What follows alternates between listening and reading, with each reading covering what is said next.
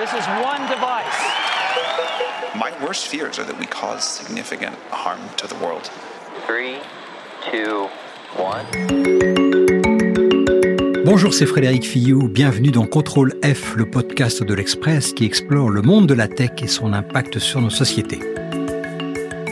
Comment font-ils chez Tesla? Comment cette marque venue de nulle part, qui était quasiment en faillite en 2009, a-t-elle pu rebondir à ce point et devenir le premier constructeur mondial de voitures électriques et surtout le rester par rapport à des géants historiques de l'industrie automobile?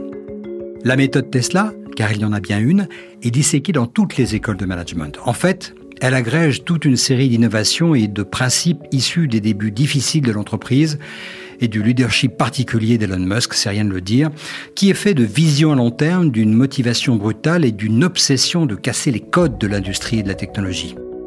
Un homme connaît bien les arcanes du système Tesla. Michael Valentin est avec nous aujourd'hui dans Contrôle F. Il est l'auteur de deux livres sur le sujet. Le dernier s'intitule La méthode Elon, comment transformer un mammouth en licorne.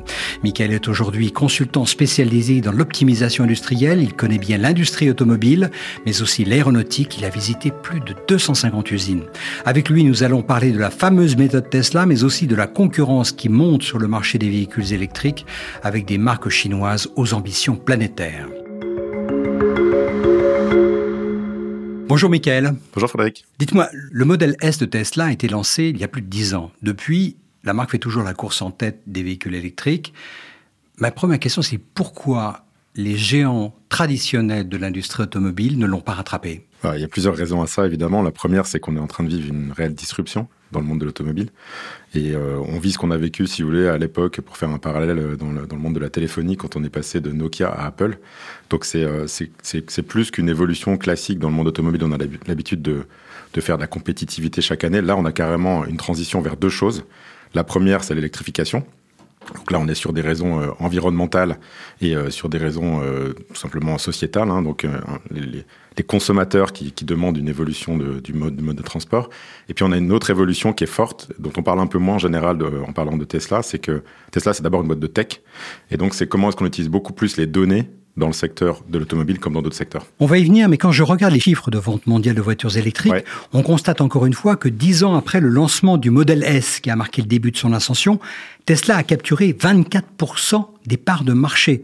Celle-ci diminue évidemment en raison de la concurrence chinoise, on va en parler dans un petit moment, mais les autres sont loin derrière. BYD Group, un constructeur chinois justement, vend 15% des voitures électriques dans le monde, mais surtout Volkswagen, qui est le premier constructeur européen, n'a que 7,5% de ce segment. Alors moi je vous pose la question, qu'est-ce qui s'est passé? Pourquoi ce retard insensé d'un Volkswagen et des autres? Bah déjà, ce qu'il faut comprendre, c'est que Tesla a eu raison avant, c'est-à-dire que Tesla a commencé à se mettre directement sur un modèle de voiture électrique dès les années 2000 en fait. Donc ça fait déjà 15-20 ans que Tesla travaille sur la voiture électrique. C'est un énorme pari qu'a pris Elon Musk au départ, hein, puisqu'il a décidé de se positionner sur ce secteur à un moment où il y avait très peu de demandes et où la plupart des experts disaient on passera à l'électrique en 2050 ou en 2060. En attendant, ce sera plutôt les moteurs hybrides. Donc, les constructeurs classiques, pendant toute cette période, jusqu'au Covid quasiment, se sont concentrés sur transitionner d'un moteur thermique au moteur hybride. Donc, en gros, augmenter le moteur thermique pour qu'il consomme moins et très peu sur l'électrique. En quelque sorte, c'était plutôt une absence de conviction industrielle sur le futur de l'électrique. C'est bien ça? Oui, et puis c'est aussi lié à une question de stratégie. C'est-à-dire que Elon Musk a, et c'est amusant, a pris la même stratégie que les Chinois en parallèle, en fait. Les Chinois ont, ont, ont d'abord fait des joint ventures, donc ont fait des associations avec des constructeurs européens, américains. Ils se sont vite rendus compte qu'ils n'arriveraient jamais à rattraper le moteur thermique parce que ça faisait 100 ans que les constructeurs européens et américains étaient dessus, étaient très performants. Et donc, ils ont tout de suite euh, pensé la stratégie industrielle de leur pays sur l'automobile en se disant, on va faire autre chose qui nous permettra de prendre une longueur d'avance. On va miser sur l'électrique, ça permet de moins polluer. Et dans les villes chinoises qui sont très polluées, c'est intéressant. En plus, on a les matières premières qui permettent de faire des batteries. On a du lithium qui est disponible. On a, on a accès facilement aux terres rares en Chine. Et donc, on va sponsoriser très fortement euh, ce marché-là pour pouvoir bah, faire autre chose que les Européens et les Américains. Et ensuite, comme on croit que bah, petit à petit, il faudra transitionner vers, euh, vers des énergies plus propres, on se donne une chance en fait de prendre l'avance. Bah, Elon Musk a fait le même pari. L'avantage aussi de transitionner sur l'électrique, c'est que les voitures électriques sont beaucoup plus simples. Et donc, quand vous voulez euh, faire une voiture de zéro, c'est très très difficile d'accéder au moteur thermique. Il faut des années des années de R&D. En fait, faire une voiture électrique, euh, c'est assez simple. Il y a 40% de pièces en moins. Et donc, si vous êtes un, nouvel entrant, bah, vous, vous achetez des moteurs électriques, vous achetez des batteries et vous allez réussir à faire une voiture électrique assez vite. Et comme Elon Musk pensait déjà à faire une voiture connectée, bah, c'est beaucoup plus facile quand on a une voiture électrique qu'une voiture thermique. Alors justement, si on essaie d'énumérer un petit peu les secrets du modèle Tesla, vous en énumérez beaucoup dans votre livre, donc je propose qu'on simplifie un petit peu. Quels sont les grands principes qui font son succès aujourd'hui? Il y a au moins trois grands principes. Le premier, ça a trait au, au système de management, au, ce qu'on appelle les modes de leadership. Donc, c'est comment on gère l'entreprise. Et ça, c'est lié à la personnalité d'Elon Musk, mais à la culture aussi de l'entreprise qui est très forte, qui est de se dire, je suis très connecté au terrain, donc je me connecte en permanence aux, aux problèmes concrets de mes équipes.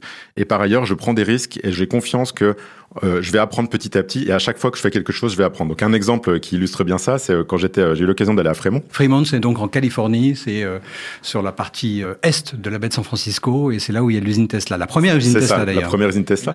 Alors l'usine de, de, de, Fremont, ce qui est, ce qui est super intéressant, c'est que quand j'y étais, en fait, ça, ça n'allait pas très bien pour Tesla. Euh, c'était le moment où ils lançaient la Model 3, donc c'est la voiture la plus connue hein, qu'on voit dans les rues chez nous, et qui était la première voiture vraiment qu'on appelle mass market, c'est-à-dire sur laquelle il fallait produire du volume comme les autres constructeurs. Et évidemment, c'est pas facile de devenir industriel du jour au lendemain. Euh, quand on a fait des voitures de niche, se mettre à faire des, des voitures en cadence. Donc, euh, Elon Musk, comme toujours, a voulu challenger. Et s'est dit, bah, les constructeurs classiques font une voiture par minute. Moi, je crois qu'on peut aller beaucoup plus vite que ça. Je comprends pas pourquoi c'est aussi lent. Euh, je vais automatiser toute la fin de, de la production de la et voiture. Et là, ça a été l'enfer. Et là, ça a été l'enfer. Il en a parlé assez longuement ensuite. D'ailleurs, c'est assez amusant parce que je suis en contact encore régulier avec la personne qui était en charge de l'automatisation à cette époque-là. Et par contre, ce qui était euh, vraiment euh, très intéressant dans sa façon de prendre ce sujet, c'est qu'on on aurait pu penser que lui, en tant que, que, grand patron fondateur, il allait survoler un peu ce problème et mettre en charge des gens de son équipe. Et ben et non, il fait, était il, présent. Il dormait à l'usine. Il était dans l'usine et on le voyait. Il avait son sac de couchage avec lui et les équipes, enfin, il était concrètement sur le terrain. Et d'ailleurs, la personne là qui était en charge de, de résoudre ce problème d'automatisation me disait qu'il le voyait tous les jours et que bah, il avait une pression assez conséquente. Mais ce qui s'est passé, c'est qu'en en quelques jours, ils ont pivoté de cette ligne très automatisée, très robotisée, à mettre une tente sur le parking de l'usine pour fabriquer les voitures, pour, pour être capable simplement de, bah, d'atteindre les objectifs du trimestre. C'est-à-dire qu'ils ont fait comme pour ces fusées à Boca Chica, ils ont monté une gigantesque tente en plastique et ils ont installé une chaîne de production provisoire, c'est ça? Exactement. Et ce qui permet. Fou. Et c'est ça l'esprit startup. C'est là où je parle de mode de leadership, c'est de se dire que on pivote, on s'entête pas, on apprend, et il faut atteindre les résultats parce qu'on on dépend des levées de fonds, donc il faut absolument continuer à montrer au marché qu'on est capable de produire. Mais par contre, on, on, apprend quand même, et après, du coup, ils ont fait une deuxième version de l'usine qui cette fois-ci a marché et qui a fonctionné euh, beaucoup mieux que la première. Il y a deux facteurs qui jouent là-dedans. Il y a le leadership, c'est-à-dire la capacité d'Elon à travailler 100 heures par semaine et puis à imposer de façon parfois assez brutale euh, sa vision. Mais ce qui m'intéresse aussi beaucoup, moi, c'est juste en aval, en dessous de lui les hommes et les femmes qu'il a recrutés, à qui il semble déléguer une grande latitude de décision. Vous avez examiné cette partie-là ouais. aussi? Alors ça, c'est un deuxième aspect qui est hyper intéressant, c'est la vitesse à laquelle les décisions sont prises et le, la responsabilisation qu'il y a dans cette entreprise. Alors venant d'Europe, en fait, j'avais une image, euh, je m'attendais à arriver euh, en Californie et à avoir pas mal de discussions sur euh, oui ou non Tesla. En fait, quand, quand j'ai discuté avec les équipes de Tesla, j'étais surpris déjà par la passion. Tous les gens à qui je parlais, ils sont fondus leur truc. C'est des gens qui ouais. sont absolument passionnés, qui sont convaincus que Tesla aide à la transition énergétique. Donc déjà, il y a ce premier aspect, c'est un facteur d'attractivité qui est énorme. Parce qu'à côté de lui, il a Apple, Google, etc. Il arrive quand même à attirer des gens dans, ouais. cette, dans la Silicon Valley. Ça, c'est le, c'est le premier sujet qui est intéressant. Le deuxième sujet, c'est comment est-ce que euh, dans leur quotidien, ces équipes euh, sont suffisamment responsabilisées pour éviter, moi ce que je vois dans les grands groupes que j'accompagne souvent, c'est le problème, c'est ce qu'on appelle les silos. C'est-à-dire que chacun a son petit périmètre. Et en fait, quand vous voulez prendre une décision, bah, il faut euh, toute une chaîne de, de, décisions qui va prendre des emails, etc. Et donc, une anecdote, une autre anecdote pour expliquer ça. J'ai eu l'occasion, quand j'ai écrit mon premier livre, d'aller euh, interroger des, des, clients de SpaceX. Donc, c'est une autre entreprise de, oui. de, de Musk, mmh. mais qui me disaient, quand je suis en face d'Ariane ou d'un autre euh, fabricant de lanceurs, euh, j'ai en général une quinzaine de personnes en face de moi, des experts, chacun est expert d'une partie de la fusée. Et puis, à la fin de la réunion, bah, pour pouvoir prendre une des décisions, ils doivent reporter à des oui, tout un tas de chaîne de Ça prend en général absolument. deux semaines. Voilà. Quand on est en face de SpaceX, on a une personne qui, qui, qui s'appelle chef de projet. Euh, la réunion est très courte. À la fin de la réunion, la décision est prise. Si elle n'est pas prise euh, là, en général, il nous donne 24 heures et au bout de 24 heures, on a la décision. Donc c'est juste une illustration de. Ouais. Vous, vous êtes très aimable d'ailleurs avec les deux semaines que vous évoquez pour Ariane Espace parce que j'ai pas mal discuté avec des fabricants de satellites qui cherchent des lanceurs et c'est plutôt plusieurs mois quand même le processus de décision chez Ariane, par opposition à, à, à SpaceX où ça se fait extrêmement rapidement. Quoi. Voilà. Et donc quand on multiplie ça par euh, bah, toutes les décisions que vous devez prendre dans une entreprise, c'est tentaculaire. Vous en prenez plusieurs milliers par jour, évidemment, dans des entreprises comme ça. Bah, évidemment, c'est comme ça que bah, SpaceX va, va, va, lancer beaucoup plus de fusées. Ouais. Quel profil cherche-t-il et sur quelle base il va sélectionner les hommes et les femmes qui vont avoir cette appétence pour l'autonomie et pour la prise de décision avec tous les risques que ça suppose? Parce que c'est le mec étant pas spécialement fun, quand ça se passe pas bien, ça va pas être génial quand même. Alors d'abord, il y a l'état d'esprit évidemment euh, entrepreneurial. Euh, tous les gens moi, à qui j'ai parlé dans cette entreprise euh, ont vraiment cette volonté de, bah, comme je disais, de responsabilisation et puis aussi de veulent d'être une des briques de cette entreprise. était C'est-à-dire qu'on garde l'esprit startup. Pourtant, aujourd'hui, Tesla, c'est 40 000 personnes maintenant. Et on a, on a gardé cet esprit startup parce que chacune des personnes de l'équipe considère que c'est son entreprise. Donc ça, c'est le premier sujet. Donc il faut avoir un état d'esprit assez entrepreneurial. Le deuxième sujet, c'est d'avoir vraiment la volonté d'aller vite. Et donc c'est des gens qui ont envie d'apprendre énormément, qui ont envie de prendre des risques, qui ont envie que ça aille vite et qui... Euh, par exemple, quand ils vont euh, être euh, confrontés à une situation d'innovation, vont vouloir aller directement à la source du problème et comprendre le, phénomène. Donc, si on, si on est en train d'innover, par exemple, pour créer des voitures, on va pas demander au marketing de faire des rapports qui va les envoyer, en fait, aux gens de développement produit qui eux-mêmes vont, vont voir avec l'industrialisation. C'est directement les gens sur le projet qui vont aller faire la recherche utilisateur sur le terrain, comprendre les besoins des utilisateurs quand ils sont superchargeurs, quand ils sont en train de conduire, quand ils ont des problèmes d'autonomie, etc. Et donc, on essaye d'avoir la donnée au plus près du terrain. Donc, cet état d'esprit-là, c'est un état d'esprit qui vient plutôt du monde de la tech, hein, des GAFA. C'est donc des gens qui vont avoir cette pensée de je veux résoudre les problèmes des gens, donc, euh, je veux trouver ce qu'on appelle les points de douleur des gens dans la vie quotidienne. pain points. ce qu'on appelle les pain points. Et donc, bah, c'est ça qui m'anime au quotidien. Et donc, c'est résoudre ces problèmes qui m'animent, plus que le côté ingénieur qui est, j'adore la technique, donc moi, je suis un super expert, je veux utiliser ma technique pour, euh, pour montrer qu'on fait les meilleurs produits du monde, mais qui sont peut-être pas utiles finalement. Est-ce qu'il aurait été possible de créer Tesla à Detroit, le berceau historique de l'automobile aux États-Unis, ou bien dans une autre ville américaine, voire même en Europe? Alors ça, c'est une super question. En Europe, j'en suis persuadé en tout cas, parce qu'aujourd'hui, on voit euh, en Europe toute une scène de startups qui sont en train de naître. Je prends un exemple juste pour illustrer ça. On a une boîte qui s'appelle WineSec qui est en train de, de, créer une partie du futur de l'agroalimentaire, qui est de, de, créer des protéines à partir des insectes. Alors pour l'instant, c'est pas pour ah nourrir les humains, je vous rassure, mais c'est pour nourrir les animaux. Mais tout ça pour dire qu'on peut le faire en Europe, et moi j'en suis convaincu. C'est pour ça que je me lève tous les jours. Donc j'espère qu'on en, est, qu'on en est capable. Ceci étant dit, ce qui est super important, c'est de connecter les écosystèmes existants qui font de la tech, donc typiquement en Europe, Paris, Berlin, etc., avec les écosystèmes font de l'industrie.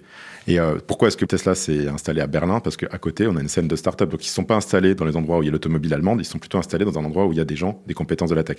Donc, pour répondre à la question sur Detroit, je ne saurais pas trop dire, mais je pense que ça aurait été beaucoup plus compliqué. Parce qu'en fait, l'accès à toutes ces ressources qui sont des data scientists, des data, des data engineers, n'aurait pas été aussi facile que quand je suis dans la Silicon Valley.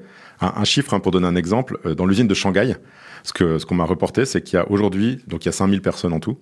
Il y a sur ces 5000 personnes 300 data engineers, donc 300 personnes qui sont en charge de la donnée. C'est énorme. Si vous voulez, moi, je, viens de l'automobile. Hein, j'ai commencé dans l'automobile, donc euh, dans une usine classique euh, en Europe, pour l'instant, dans, si, dans une usine, si vous en avez deux ou trois, vous êtes très content. Donc c'est juste pour montrer le gap qu'il peut y avoir sur ces compétences-là, et donc l'importance de se connecter aux écosystèmes euh, de la donnée.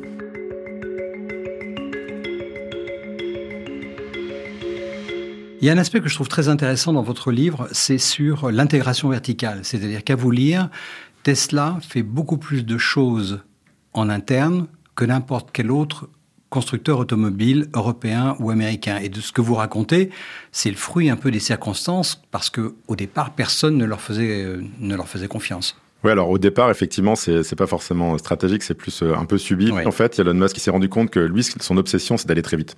Parce que en fait, euh, dans le monde de la tech, on dit le winner take it take all. Donc euh, c'est en gros le gagnant prend tout. Donc il faut absolument être le premier sur le marché très vite. Donc pour aller vite, il s'est rendu compte que euh, allait falloir réintégrer de, tout un tas de choses. Et pour vous donner des exemples de ce qui est intégré chez Tesla, qui n'est pas chez les autres, vous allez voir, c'est absolument incroyable.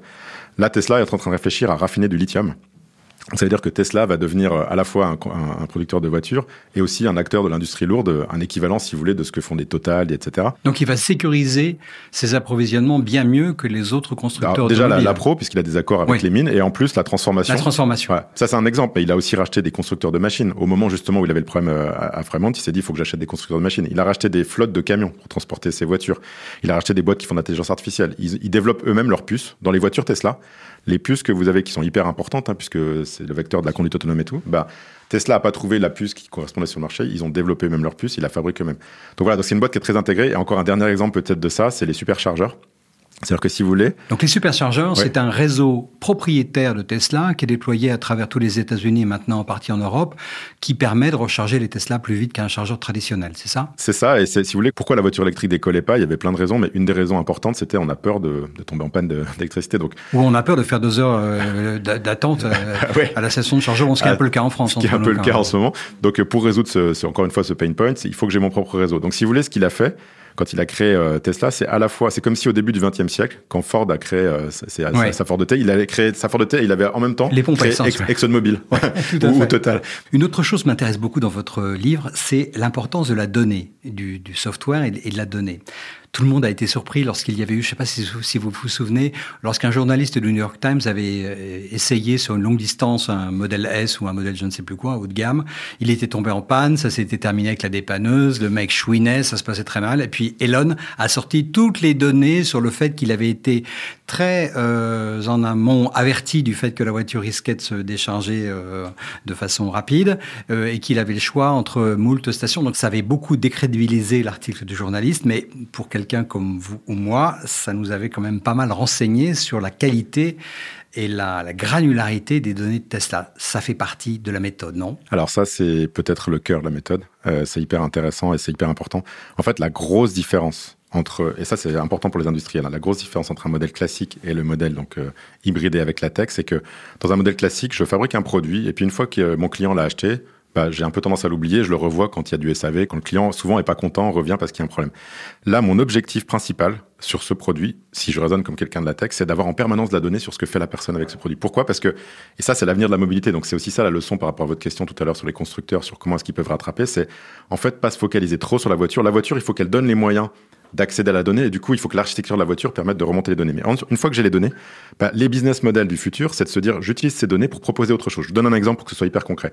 En ce moment, quand on demande par exemple aux utilisateurs de voitures euh, un des gros sujets de, tension pour eux, le gros sujet c'est euh, la consommation. Parce qu'en fait, euh, les ménages, ça coûte très cher la mobilité pour eux aujourd'hui, ça coûte cher dans le thermique, ça coûte encore plus cher sur l'électrique. Et donc la question c'est comment je fais pour avoir une conduite qui me permette de pas trop consommer? Si vous, vous voulez pouvoir développer par exemple, je sais pas, une startup qui va permettre à chacun d'être coaché en permanence pour bien conduire, pour éviter d'accélérer trop fort, pour avoir en fait une conduite qui soit économe, bah, il faut que vous ayez suffisamment de données sur la conduite de chacun pour pouvoir créer une application qui va lui donner des conseils, qui en temps réel va lui dire tiens à tel endroit tu as conduit comme si, tu aurais pu conduire comme ça, etc. Bah, tout, ça, c'est ça la vraie bataille du futur dans l'automobile, c'est d'avoir ces données pour être le premier à faire. Il y, a, y a des tonnes et des tonnes de business à faire sur ces sujets-là, et pour être capable de faire ces business et être rentable et de prendre des parts de marché conséquentes là-dessus. Et celui qui gagnera sera pas forcément, restera pas forcément euh, uniquement sur ses voitures.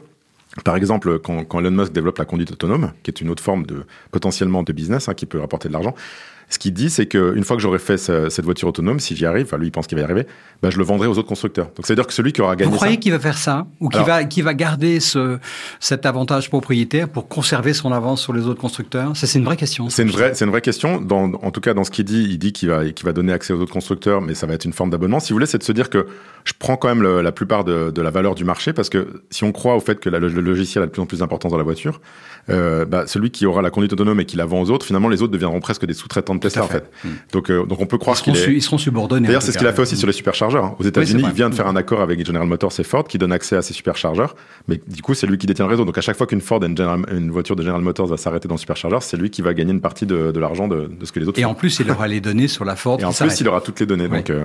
Vous avez évoqué le système de conduite autonome qui est à bord des Tesla, en tout cas des Tesla haut de gamme.